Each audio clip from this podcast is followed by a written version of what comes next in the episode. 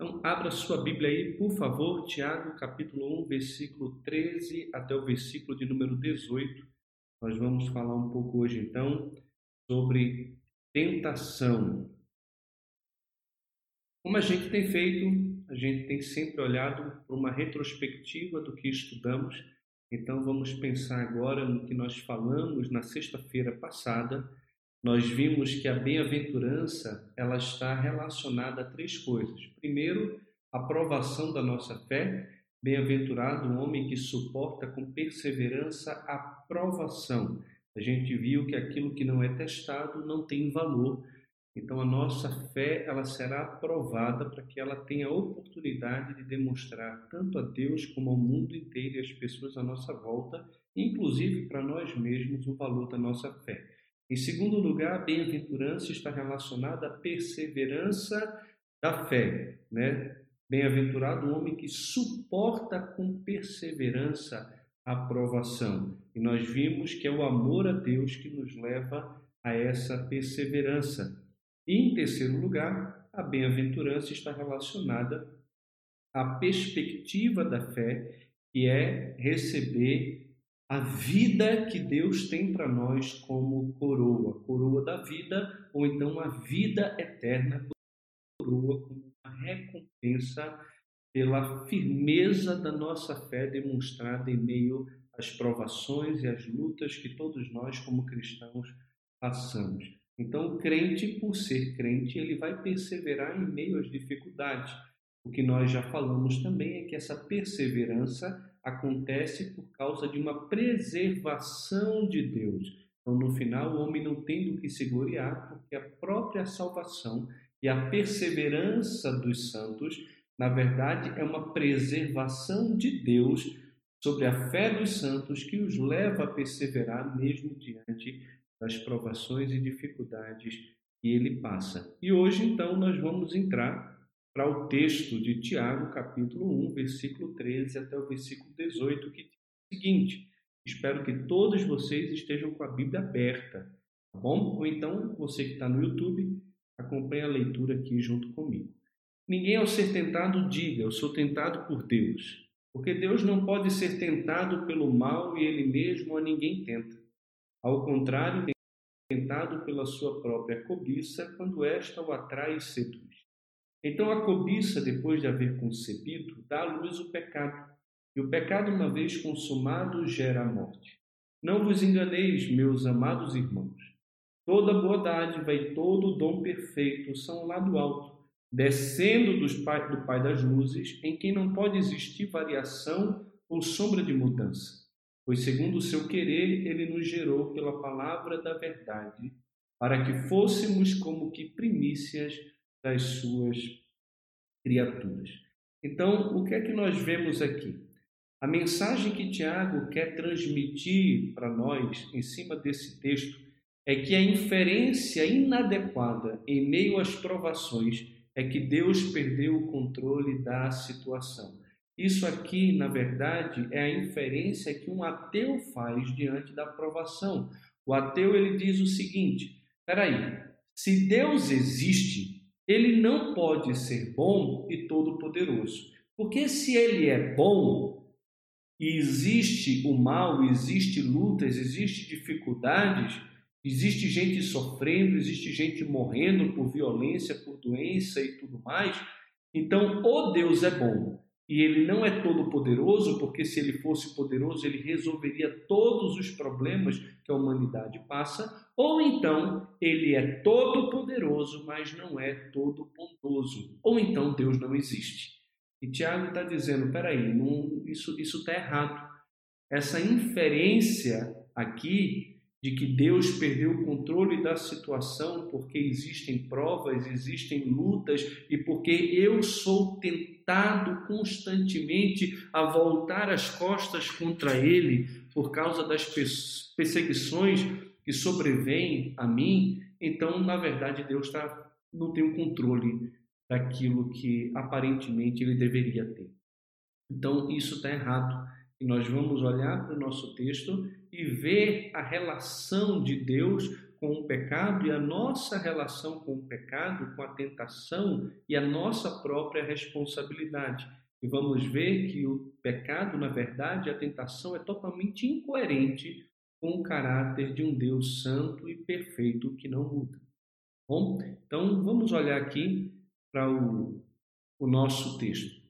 Primeiro, a gente vê que o nosso Deus ele precisa ser conhecido. Ele precisa ser conhecido.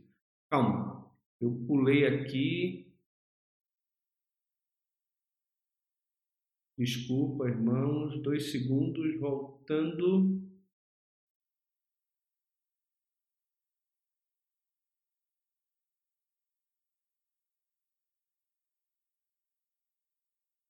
Acho que agora está certo. Eu adiantei o slide lá da frente. A respeito da tentação, o que é que a gente vê aqui no nosso texto? Ela é completamente incoerente com o caráter de Deus. Tiago vai dizer que ele não pode ser tentado pelo mal e ele mesmo a ninguém tenta. O nosso Deus é santo, ele não se sente atraído pelo mal e ele não tenta a ninguém. Ele não tem o objetivo de colocar um tropeço para que ninguém possa cair.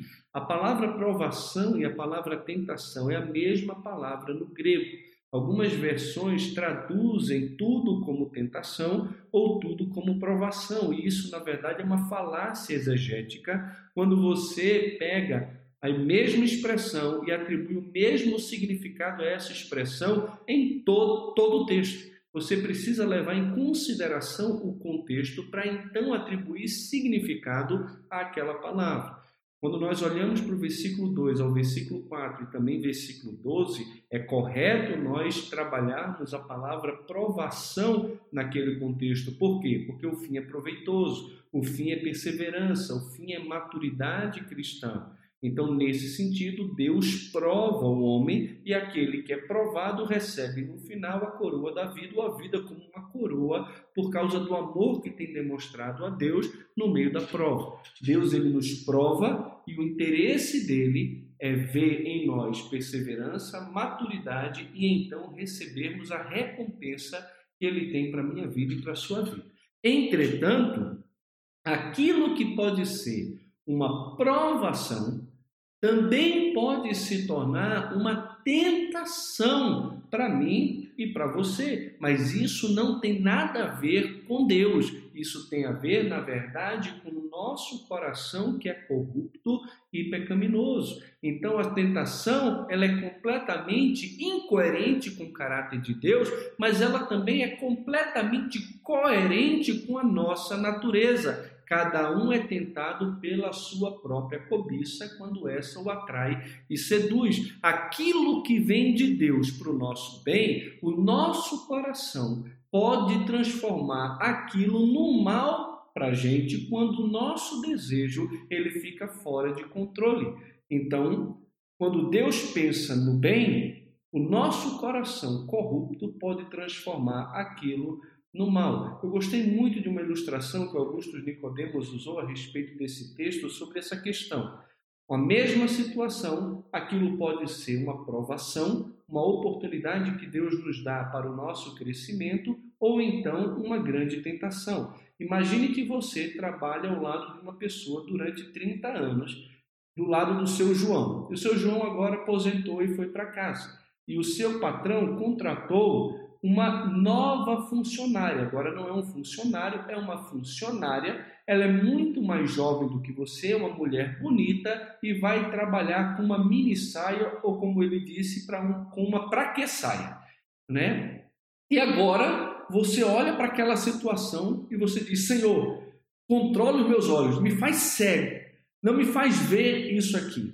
O que é que mudou? Você tem uma colega de trabalho só que agora não é mais o seu João, agora é uma mulher bonita que está indo ao trabalho com roupas provocantes. Essa situação, ela pode ser uma provação de Deus, uma oportunidade que Deus está dando a você para mostrar a sua fidelidade à sua esposa, a sua integridade moral e também o amor que você tem à sua família, ou pode se tornar uma grande tentação para você por causa do seu coração. Agora, Deus não é responsável pelo que acontece no teu coração, pela cobiça do teu coração. Ele colocou a prova e ele espera que você seja aprovado. Inclusive, em última instância, quem sabe abrir mão do seu emprego por amor à sua família, o amor ao Senhor e também à sua integridade. Ou, no caso, se o seu desejo tiver fora de controle, você pode passar por cima do seu amor a Deus, do seu amor à sua esposa, do seu amor à sua família, do seu amor à sua igreja e então se entregar a um desejo fora de controle. Deus coloca desejos no nosso coração, e isso faz parte da nossa natureza, faz parte de um atributo de Deus, porque ele também tem desejos, mas um desejo, mesmo que seja nobre, pode se tornar pecaminoso se ele não estiver em ordem dentro do meu coração e do seu coração. Então as tentações, irmãos, elas são completamente incoerentes com o caráter de Deus, porque ele é santo, ele não é tentado pelo mal e ele mesmo a ninguém tenta, mas ele é completamente coerente com a nossa natureza, porque nós somos responsáveis pelas nossas tentações, pelas cobiças que existem no nosso coração. E uma coisa que é interessante perceber aqui é que Tiago não cita a pessoa do diabo, que é o grande tentador, mas até nesse ponto, isso aqui é muito interessante é que se Deus não é responsável pela minha tentação, nem mesmo o diabo, ele é o responsável, em última instância, pelo pecado que eu cometo, porque ele só vai trazer para mim e me tentar naquilo que o meu coração deseja e deseja é, de uma forma descontrolada. Então, o responsável pelo pecado, o responsável aqui em ceder à tentação, Sou eu e é você. A lei, por exemplo, a lei é perfeita, mas aquilo que me vem para o bem também pode se me tornar para o mal. Por quê? Quando a lei vem diz que eu não posso cobiçar, não posso matar, mas eu cobiço e eu mato, então ao invés de me trazer vida, ela me traz morte, porque ela me condena e ela avulta o pecado que existe no meu coração. Então, uma provação que é dada por Deus se eu me submeto a Ele, por amor a Ele, persevero até o fim na minha fidelidade, no meu amor a Deus e também à minha igreja, à sua igreja, à minha família, e não cedo à tentação, então eu sou um homem aprovado que cresço em perseverança e em maturidade espiritual. Entretanto, se o meu coração ele não está plenamente satisfeito em Deus, eu não amo o Senhor como deveria amar, então eu acabo transformando a provação numa grande tentação e eu posso ser arrastado por ela. E aí, nesse caso, é que a tentação se mostra completamente mortal para aquele que cede a ela. A cobiça, o que acontece aqui? Ela é engravidada pelo pecador e ela dá luz ao pecado que depois mata o seu próprio progenitor. Existe uma sequência aqui, que o texto deixa muito claro. Ele vai dizer o seguinte: ao contrário, cada um é tentado pela sua própria cobiça, quando essa o atrai e o seduz. Ela seduz, ela brilha, ela se mostra algo que na verdade ela não é, para tirar o homem da sua posição de inércia e então arrasta ele até a posição dele então conceber ter relação com a cobiça, de ficar paquerando a sua cobiça, alimentando a sua cobiça. E então, quando ele alimenta, quando ele se envolve, quando ele se relaciona com a cobiça, ele engravida a cobiça. E uma vez que ela o atrai e o seduz, essa cobiça, depois de haver concebido, ela dá à luz o pecado. O grande problema não é aquilo que passa na nossa mente. Isso aqui é um problema. Nós devemos tomar muito cuidado com aquilo que pensamos, com aquilo que alimentamos a nossa mente. Mas todos nós, sem nenhuma exceção, mas cedo ou mais tarde vamos ter pensamentos que não agradam a Deus, pensamentos que vão contra a Sua palavra, mas uma coisa é eu pensar, outra coisa é eu me entregar ao meu pensamento e alimentar esse pensamento até o ponto de praticar aquilo que eu penso. E aquele que pensa muitas vezes numa mesma coisa corre o risco de acabar praticando e fazendo aquilo que tanto alimenta. Então, meus irmãos, cuidado com aquilo que ocupa o seu coração, os seus pensamentos, porque a cobiça, depois que ela concebe que, a, que existe então é, é, esse relacionamento, ela dá a luz ao pecado. E o pecado, uma vez consumado, ele vai gerar a morte daquele que o gerou. Nesse caso, ao pecador, aquele que alimentou um relacionamento com a sua cobiça. E o pior de tudo é que nem sempre o pecado mata somente aquele que cometeu o pecado, se entregou à tentação e à sua cobiça, mas ele mata também aqueles que estão em volta desse homem que concebeu o pecado.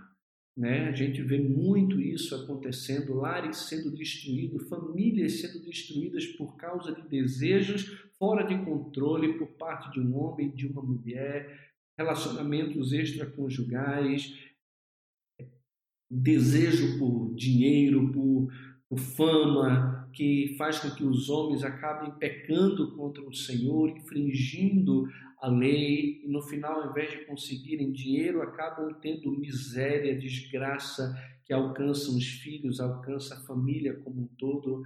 Então, o pecado é algo sério. Ele nasce não com o objetivo de trazer alegria aos pais. Os filhos são herança do Senhor, mas nesse caso aqui, esse filho é um filho maldito, que não é herança do Senhor, fruto de uma ação pecaminosa e de um relacionamento que nós não deveríamos ter com a cobiça. Então precisamos tomar muito cuidado, meus irmãos, com isso. Mas o nosso texto continua. Aqui é interessante o que o John MacArthur ele fala a respeito desse processo do pecado. Ele diz a respeito do processo do pecado o seguinte: o pecado não é um simples ato espontâneo, mas o resultado de um processo. As palavras gregas traduzidas por haver concebido e dar à luz comparam o processo à concepção e ao nascimento físicos. Portanto, Tiago personifica a tentação e mostra que ela pode seguir uma sequência semelhante e produzir um pecado com todos os seus resultados fatais. Conquanto não resulte na morte espiritual do cristão, o pecado pode levá-lo à morte física. E quando fala aqui que não resulte na morte espiritual do cristão, o que o Macaco está querendo dizer é que isso não é suficiente para condenar alguém que de fato foi salvo por Jesus Cristo. Então, todos nós, todas as pessoas, crentes ou não, acabam em algum momento pecando contra o Senhor. Por não termos um coração plenamente satisfeito em Deus e não amá-lo de todo o nosso coração, ao ponto de guardarmos sempre a Sua palavra, nós muitas vezes nos entregamos ao pecado, à cobiça e pecamos contra o Senhor, pecamos contra pessoas e o pecado ele gera morte, ele traz consequências de morte, ele atrapalha a nossa comunhão com o nosso Deus, a nossa comunhão com os nossos irmãos. E ele pode chegar ao ponto, inclusive, de trazer morte física para um cristão. Paulo vai dizer em 1 Coríntios, capítulo 11, versículo 30, que não é de se estranhar que muitos entre vós estão doentes e outros até mesmo já dormem, outros inclusive já morreram porque participaram da ceia do Senhor sem discernir o corpo e o sangue do nosso Salvador, Jesus Cristo. Então é algo muito sério que a gente precisa tomar muito cuidado é com essa questão aqui envolvendo a cobiça. Agora, o que é que o nosso texto ele fala a respeito do nosso Deus?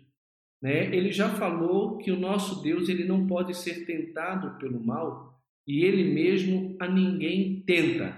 Entretanto, o texto continua no versículo 17 e 18 dizendo o seguinte: Não vos enganeis, meus amados irmãos. Então, nosso Deus ele precisa ser conhecido. Nós não podemos nos enganar a respeito de quem Deus é. É muito comum provações, tribulações ou tentações, nós jogarmos a culpa em Deus. Aquilo que Adão fez é geralmente aquilo que nós fazemos. Nós justificamos as nossas falhas, justificamos o nosso pecado e, na maioria das vezes, mesmo sem querer, atribuímos culpa a Deus. É o que Adão disse: foi a mulher que tu me deste. Ou seja, eu não pedi mulher nenhuma, foi tu que me deu, e se o Senhor não tivesse me dado, essa desgraça não teria acontecido. Então, no final das contas, a culpa é do Senhor. Não, a culpa não é do Senhor. O Senhor, ele não faz coisas pensando no mal, ele faz coisas pensando no bem. Ele é o Pai das luzes, ele é o Pai de toda a criação. É ele que deu origem a todas as luzes, e mesmo que as luzes e os astros e as estrelas tenham a sua variação de luz. E a lua, por exemplo, ela reflete a luz do sol e nem sempre ela está brilhando como lua cheia, ela reflete uma luz mais intensa, depois uma luz mais fraca, como a variação de luzes entre os astros não é a mesma coisa a respeito de Deus. Ele não muda em hipótese alguma, nem mesmo para o bem, porque ele é santo, e nem mesmo para o mal, porque ele é santo, santo, santo. Ele é perfeito, ele não muda para o bem, caso contrário, ele não seria perfeito, e ele não muda para o mal, ele é totalmente santo. Então Deus ele não muda, o seu caráter permanece imutável e a sua glória permanece intocável. Mas além disso, ele abençoa com aquilo que é bom e com é perfeito.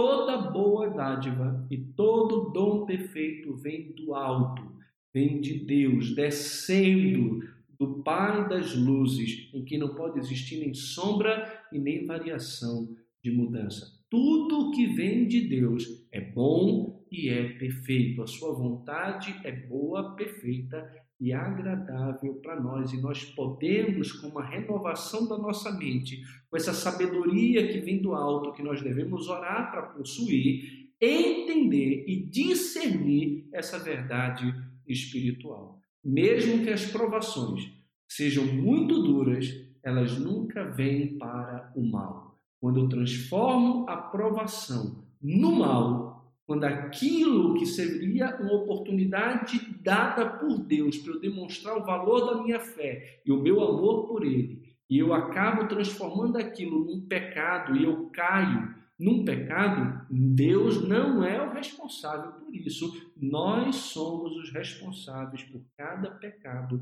cada ação indigna e miserável que nós cometemos.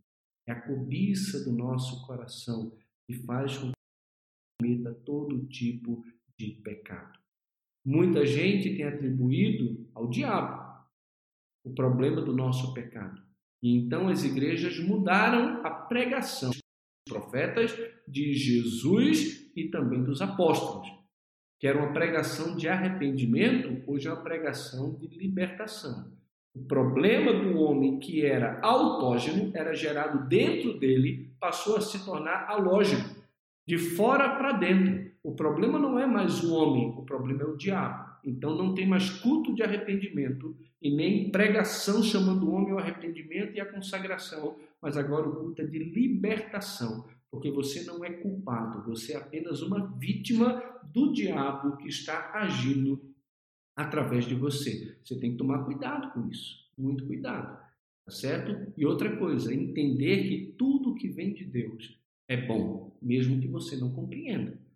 Porque sabemos que todas as coisas cooperam para o bem daqueles que amam a Deus. E quem é que ama a Deus é aquele que persevera até o fim no meio das provações, porque a sua fé é genuína. Em terceiro lugar, a gente vê que o nosso Deus ele nos gerou pelo seu querer, através da sua palavra, para sermos a melhor parte da sua criação, para sermos as primícias das suas criação, da sua criação, eram os melhores frutos. De toda a criação de Deus, aquele que é o Pai das luzes, nada se compara em glória, em valor e em virtude do que aqueles que nasceram de novo por meio da pregação do Evangelho. A palavra da verdade aqui é a mesma expressão usada por Paulo em Efésios capítulo 1, quando ele vai dizer que nós fomos gerados pela palavra da verdade, o Evangelho da vossa salvação, tendo nele também crido. Quando eu creio no Evangelho, que é a palavra da verdade, eu sou salvo, habitado pelo Espírito Santo, selado pelo Espírito Santo, e não apenas me torno uma herança de Deus, mas passo a ter uma herança garantida por Deus no céu, tendo como garantia o penhor do seu próprio Espírito. Então, quando nós olhamos para esse texto, nós não temos motivo nenhum para questionar o caráter de Deus. Não podemos nos enganar. O nosso Deus é o Pai das luzes e imutável, ele dá coisas boas e perfeitas, somente coisas boas e perfeitas, e de todas as coisas boas e perfeitas, de todos os dons e dádivas que Deus nos deu, a maior delas é a do novo nascimento, porque segundo o seu querer, não o meu querer, mas o seu querer, ele me gerou. E como ele me gerou, como eu nasci, se o pecado nasce por causa de uma ação desenfreada minha, que me entrega um relacionamento que não devia com a cobiça, Deus, por sua vez, ele gera a vida, não a morte. Eu gero morte por meio de uma entrega a um desejo que não é lícito, mas Deus, entretanto, ele gera vida por meio da sua palavra, conforme o seu querer, para fazer da sua igreja a melhor parte de toda a sua criação. A igreja do Senhor é filha do Senhor, gerada pelo Espírito Santo, nascida novamente, não da carne, não do sangue, não da vontade do homem, mas da vontade de Deus. Então, meus irmãos, hoje olhamos para a tentação, que é diferente de provação. Essa tentação é incoerente com o caráter de Deus, é coerente com o nosso caráter. Ela mata aquele que se entrega à tentação Tá certo? E a respeito do nosso Deus, nós não podemos nos enganar. Ele é o Pai das luzes, imutável, ele dá coisas boas e perfeitas e ele nos gerou pelo seu querer para sermos a melhor parte da sua criação, para sermos as primícias da sua criação. O que é que você tem, o que é que tem tentado o seu coração? O que é que tem sido uma provação que por causa da corrupção do teu coração tem um potencial de se tornar uma tentação para você e trazer morte para você e também para sua família. Nesse contexto que nós estamos vivendo hoje de coronavírus, como as provações que estão diante de você estão se tornando uma tentação para a sua vida. Cuidado, meu amado irmão, minha amada irmã, com o seu coração. Cuidado com aquilo que você pensa constantemente, com aquilo que você está alimentando nos seus pensamentos. Isso pode matar você. Isso pode acabar com a sua comunhão com Deus, com a sua igreja e pode trazer uma disciplina severa do Senhor sobre a sua vida. E se você por acaso está nos assistindo, você não faz parte da nossa igreja, você ainda não nasceu de novo e você tem vivido uma vida onde você se entrega aos prazeres da sua carne, faz aquilo que dá vontade da sua mente e segue o curso deste mundo, você está andando por um caminho de morte. Você está debaixo da ira de Deus, mas você pode alcançar a misericórdia de Deus e graça de Deus se você se arrepender do seu pecado e confiar em Jesus como seu único e suficiente Salvador. Pela graça somos salvos por meio da fé. Isso não vem de nós, é um dom de Deus, não de obras para que ninguém se glorie. Porque somos feitura dele. Fomos criados em Cristo Jesus para as boas obras. Boas obras não salvam, mas elas acompanham a vida dos salvos, daqueles que foram transformados pela graça através da sua fé. Que Deus abençoe muito a vida de vocês e espero que Deus possa nos alertar a respeito da nossa responsabilidade de uma vida santa. Não geremos pecado que no final vai trazer morte. Nos lembremos que fomos gerados por Deus pela Sua palavra para sermos a melhor parte da Sua criação. E a melhor parte da criação de Deus não deve trazer morte nem para si nem para os outros, mas vida e vida abundante, vida plena, vida eterna. Deus em Cristo assim nos abençoe muito obrigado a cada um de vocês que mais uma vez nos acompanha aqui pelo YouTube e também pelo Instagram. Nosso desejo é que essa semana o Senhor continue falando ao nosso coração, tanto pela leitura dos Salmos, que todo dia nós temos feito às 10 horas da manhã, e também pelo nosso estudo aqui na Epístola. Espero que tenha sido um instrumento de bênção na sua vida, na vida da sua família, né, dos casais, dos filhos. Nós entendemos que é muito importante separarmos um tempo pequeno durante o dia para meditarmos na palavra do Senhor. Para mim tem sido um prazer muito grande estar com vocês. Tenho visto alguns irmãos aqui acompanhando todos os dias fielmente né, a nossa a nossa live tanto no Instagram como aqui no YouTube. A palavra do Senhor fale com você. Novamente, se você está nos seguindo aí no Instagram, Siga também a nossa página, o nosso canal, não é página, é canal do YouTube, tá certo? Se inscreva lá, aperte o sininho para você receber as notificações dos vídeos que nós estamos fazendo. Quem está nos acompanhando pelo YouTube tem todos os slides, todos os recursos que você aí no Instagram não consegue ter.